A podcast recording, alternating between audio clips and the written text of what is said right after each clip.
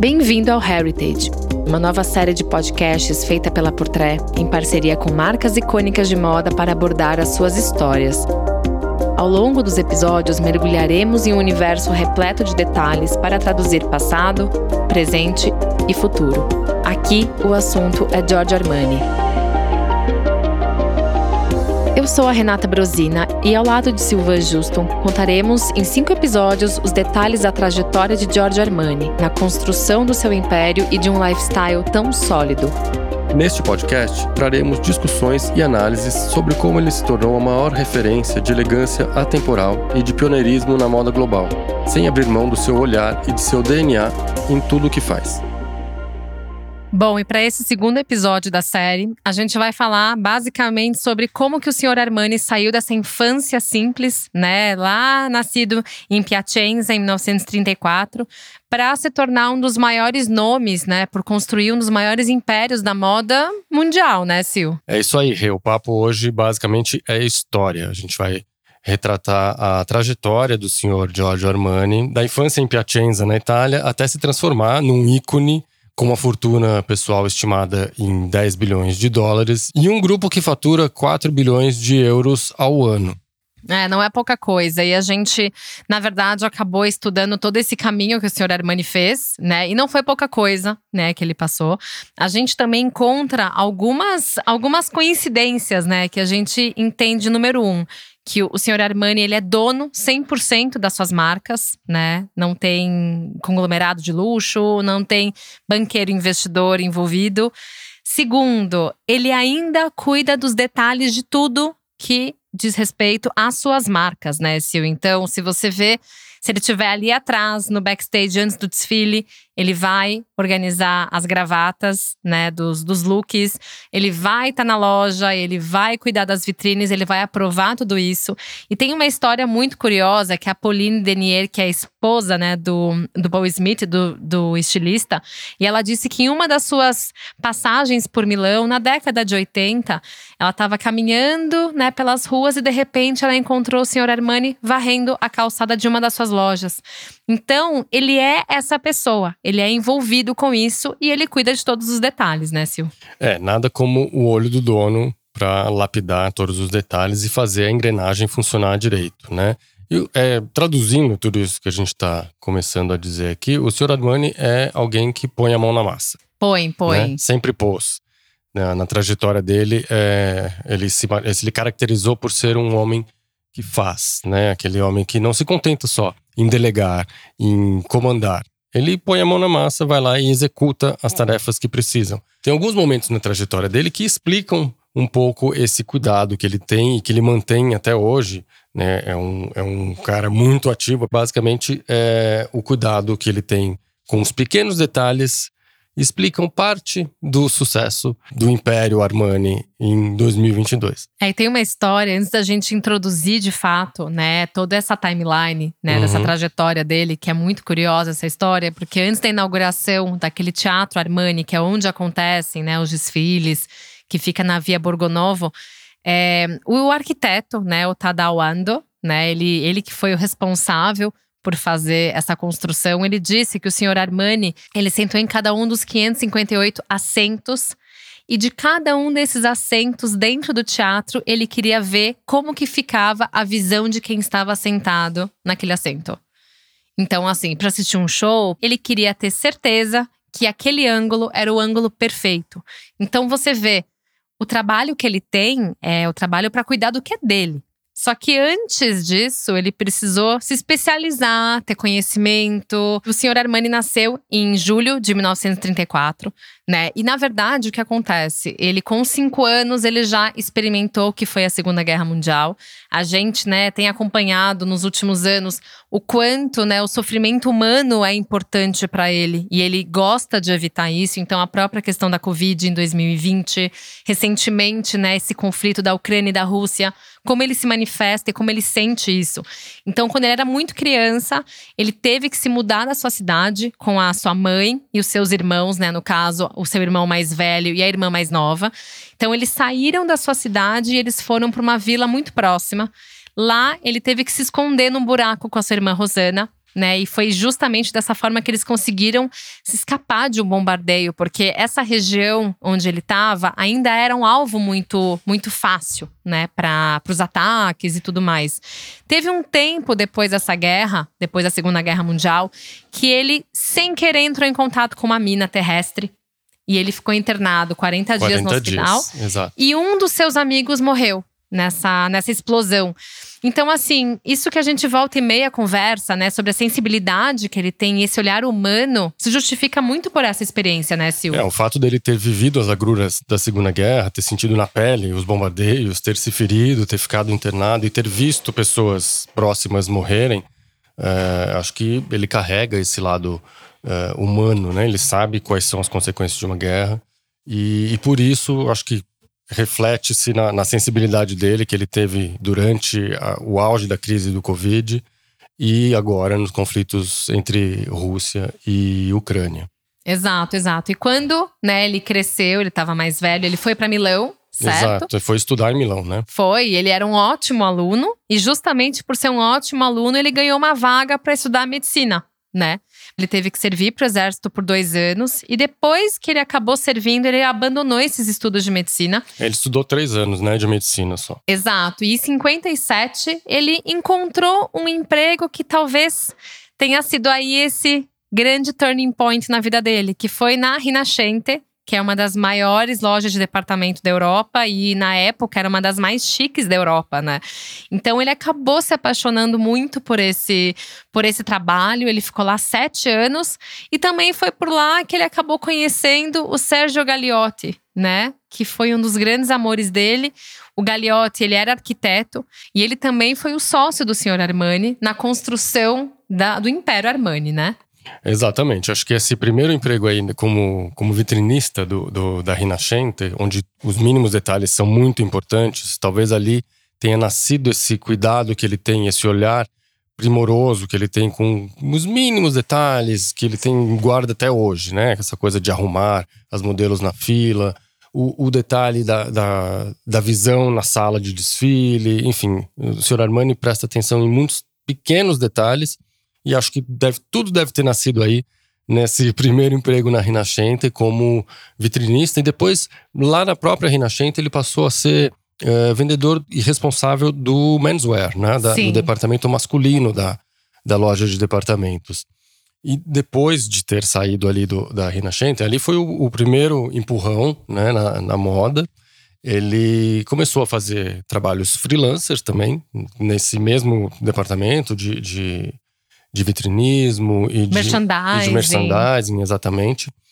Até que ele foi contratado pelo Nino Cerruti, que era um, sempre foi um craque da alfaiataria, né? Nos anos 60 era um nome respeita, respeitadíssimo na Itália.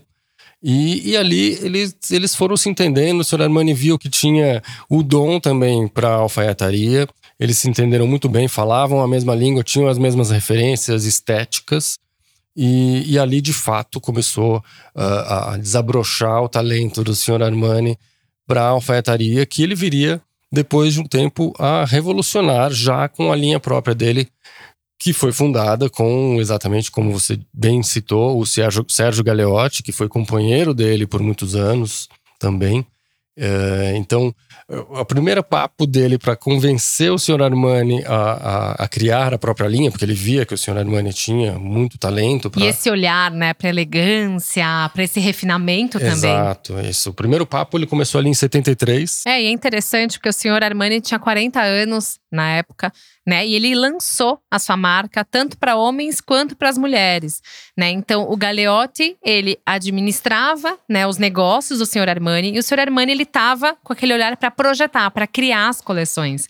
Então, assim, o Sr. Armani ele queria muito que ter esse olhar para o feminino e para o masculino, o que não era muito comum na época, né, Sil? Porque normalmente naquela época, imagina a década de 70, era ou o diretor criativo feminino ou masculino. E ele acabou levando muita transformação para o guarda-roupa de ambos.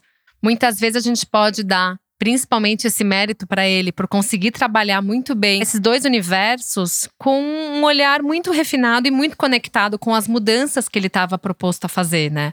E outro ponto interessante é que esse crescimento né, da marca do, do Sr. Armani, da Giorgio Armani, que foi fundada em 1974, tem muito uma relação de um gap que a moda francesa estava passando naquela época.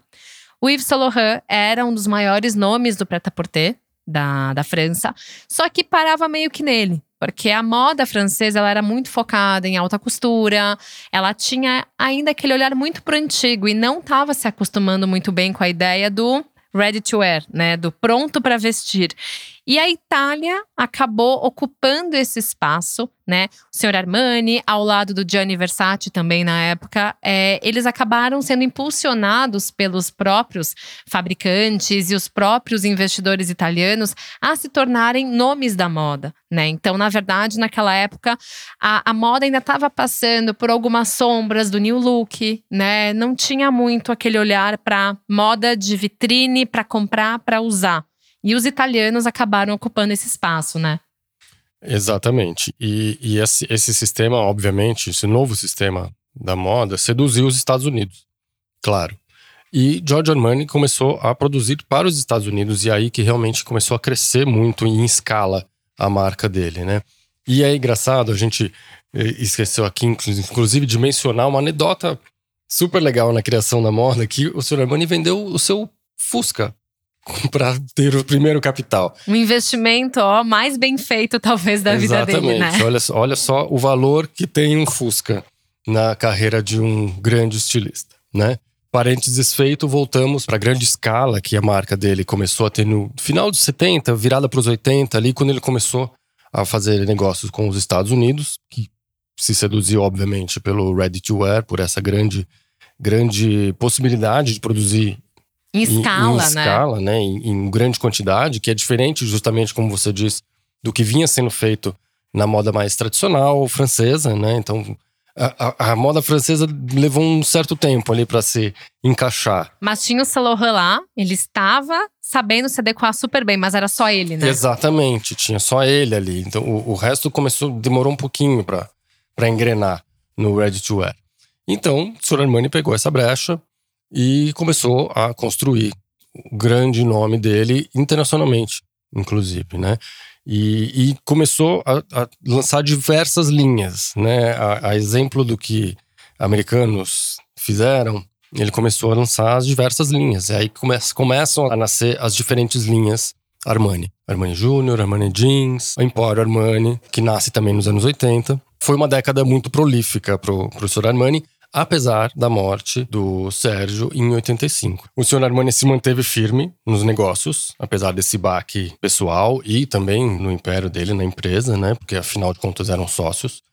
Ele se manteve firme e começou a lançar diversas linhas realmente nos anos 80. E o que começou a fazer a fama dele na alfaiataria foi a investida dele no cinema, notadamente com o filme American Gigolo de 1980, onde o Richard Gere vestiu ali as criações uh, de Sr. Armani, a alfaiataria desabada, com aquelas formas de anos 80, os costumes, com aqueles ombros marcados, as calças de prega, que reinaram ali nos anos 80. Ali começava de fato a consolidar a pegada na alfaiataria que, que faria a fama do Sr. Armani, né? Essa desconstrução e essa revolução que ele viria a fazer na alfaiataria. É interessante porque, número um, dessa história toda do American Gigolo, quem se deu mal aí foi o John Travolta, que desistiu de fazer o papel. E o Richard Gere pegou esse papel para ele. Então, veja bem como, né, na época, o próprio cineasta, Paul Schrader, estava acreditando muito que o Sr. Armani ia vestir o John Travolta. Mas parece que ele pulou fora, né? Então. Azar Rich dele. Richard a imagem Gere... que fica é do Richard Gere. Exato, Richard Gere foi o sortudo. Mas isso que você trouxe sobre até a, a da alfaiataria, que foi um dos maiores símbolos né, do Sr. Armani. Uhum. Justamente hoje, se a gente for falar sobre tudo que ele já criou, o que vem na nossa cabeça e de provavelmente 99,9% das pessoas que ouvem o nome dele, é basicamente isso: é a história da alfaiataria. Porque, primeiro de tudo, a, a principal assinatura dele é alfaiataria macia num terno macio, desconstruído, né? Então, de uma certa forma, aquela roupa que era, enfim, o uniforme do dia a dia social, ele acabou transformando de uma forma muito diferente. Então, ele tirou aquela rigidez muito pesada, né, da alfaiataria. Ele acabou levando algo um pouco mais leve. O que, que é o leve para o senhor Armani? Ele se inspirou muito nos ternos usados no Mediterrâneo, né? Porque as roupas elas tinham que ser leves. Então ele quis levar também essa leveza para a alfaiataria, que era algo muito pesado e que também tinha alguns elementos muito é, clássicos. Ele também pegou os tecidos que eram usados na, na, na moda feminina e levou para os ternos masculinos. Ele acabou fazendo muitas mudanças e desconstruiu os próprios cortes. Ele usou tecidos diferentes. Ele experimentou novos estilos de golas, de fechos, de punhos. Então, assim, de uma certa forma, ele feminilizou também a alfaiataria masculina e outra forma foi justamente conseguir fazer com que a alfaiataria fosse mais presente no guarda-roupa feminino, certo? Correto, e a década de 80 foi um, foi um turning point na, na história da alfaiataria, né? Porque a gente teve ali justamente quando o, a grife Armani nos Estados Unidos passou a ser um símbolo de status, né? Que era a época dos yuppies de Wall Street onde você tinha todos aqueles costumes impecáveis de, de abotoamento cruzado, as calças mais folgadas, que remetem diretamente à estética do American Gigolo. E depois, na mesma década, ele fez o, o figurino dos Intocáveis, que é um outro filme icônico, onde a alfaiataria brilha. Né? Uh, então, a década de 80, no, no, o que estava acontecendo ali nos Estados Unidos na, na década de 80, como estética, ajudou a solidificar e, e a catapultar o nome dele ali e a, a, a criar o mito de que eh, boa alfaiataria era sinônimo de Armani. Exato, né? exato, exato. Ele virou basicamente o herói da alfaiataria. Exatamente. Né? Que conseguiu fazer com que isso de fato fosse mais usado no dia a dia, que mais pessoas de diferentes estilos também pudessem usar, porque é isso. A elegância era o principal código do senhor Armani, não a moda, né? Exatamente. E durante a década ele continuou lançando linhas né, de, de produtos e diversificando as linhas de produtos. Então ele lançou óculos, meias, uma coleção de presentes. E foi na virada para os anos 90 que ele lançou a linha Armani Exchange, que é uma linha de básicos, mais casual, né? E a partir daí começa uma nova era na multiplicidade de linhas do Império Armani. Teve até a própria questão da beleza, né, que foi licenciada pela L'Oréal.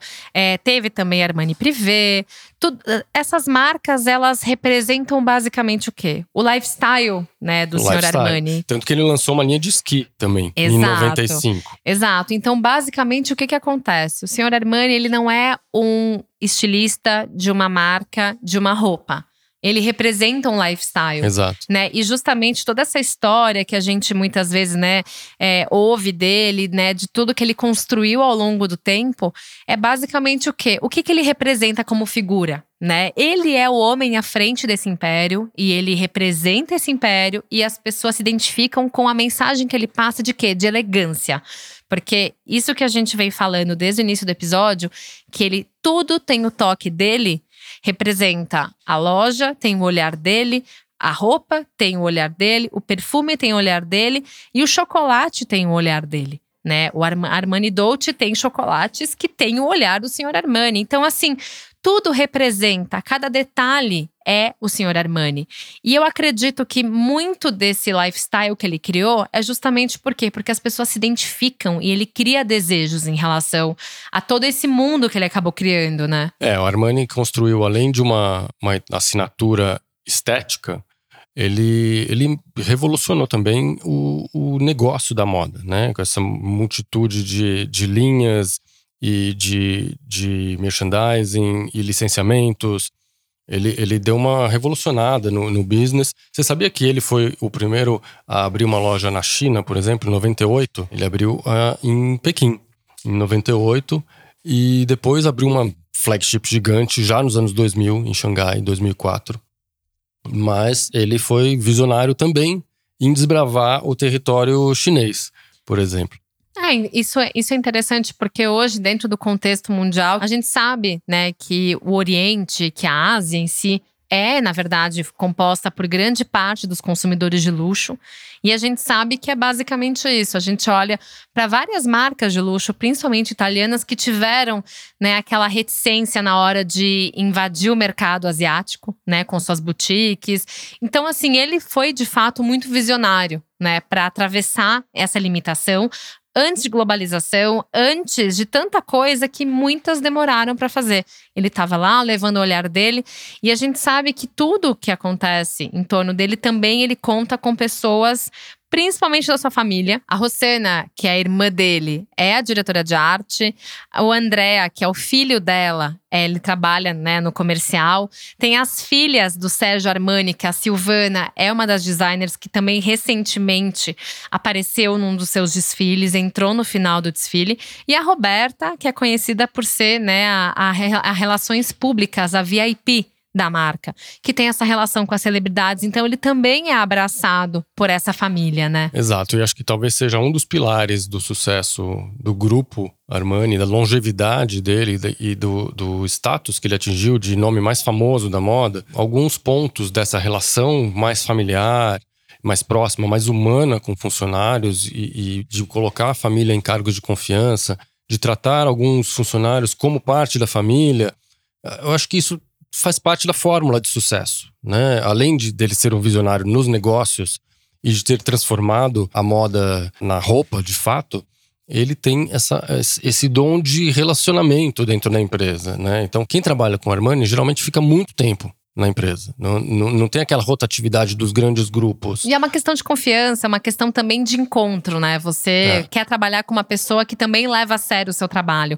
E você falou muito bem sobre essa relação, né, dos principais pilares, mas é muito curioso porque o senhor Armani e a Rosana, a irmã dele, que no caso é a diretora de arte, eles trabalharam muito juntos para grandes campanhas.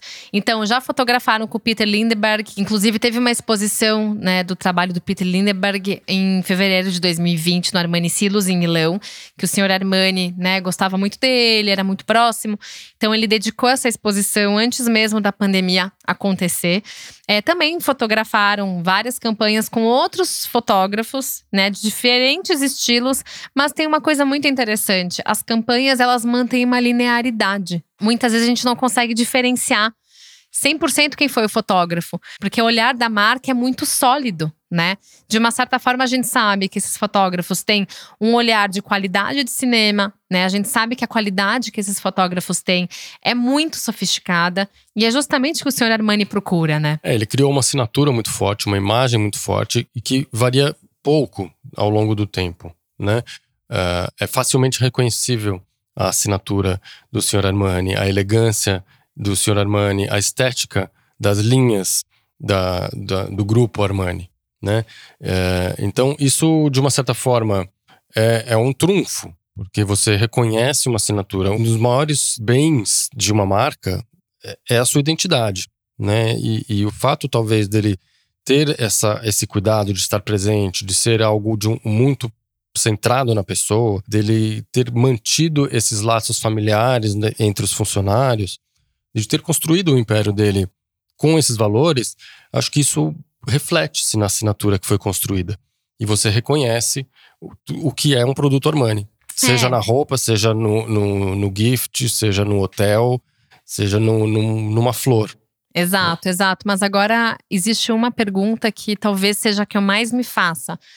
É, com tantos cuidados, com tanto olhar, como ser substituível? Essa é a pergunta de um milhão de dólares. Né? Não, talvez mais.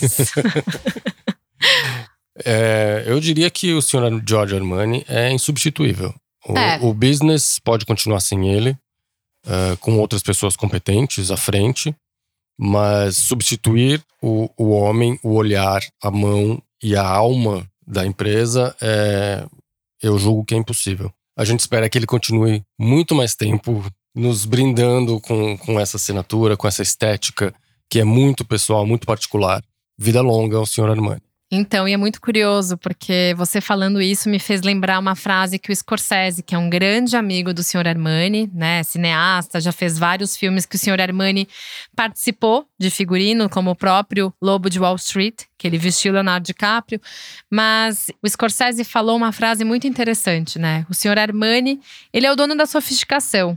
Ninguém mais tem isso. É uma frase simples, mas que ela fala muita coisa. Ele é isso. Ele não quer ser isso. E ele consegue construir uma imagem de uma forma tão natural. É, ele conseguiu revolucionar o mercado com o olhar dele, da necessidade dele, do que ele conseguiu absorver nesse, nessas experiências que ele teve, trabalhando na Rinascente, porque ficar sete anos num trabalho onde você respira moda, que você de fato respira o que é um varejo, faz com que você tenha bagagem o suficiente para saber tocar o seu negócio.